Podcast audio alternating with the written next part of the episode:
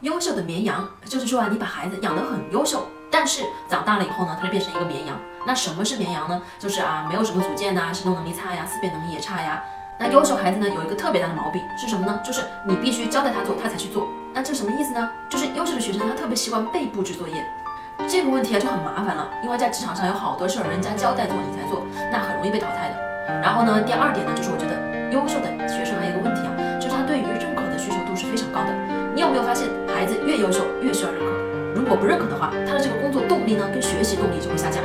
还有一些优秀的孩子呢，会有很高成就的需求，就是一旦他感觉自己不那么优秀了，或者感觉不到自己有什么成就了，他那个抗挫性啊就非常的弱。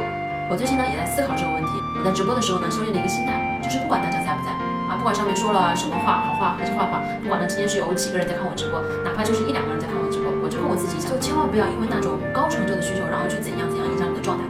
其实你千万不要成为那种优秀的绵羊，因为这个绵羊呢都很脆弱。我想把这本书呢推荐给一位父母，就是不管我们此刻有没有成就，然后不管今天我有没有被认可，我一定要保持一个恒常的动力去工作跟学习。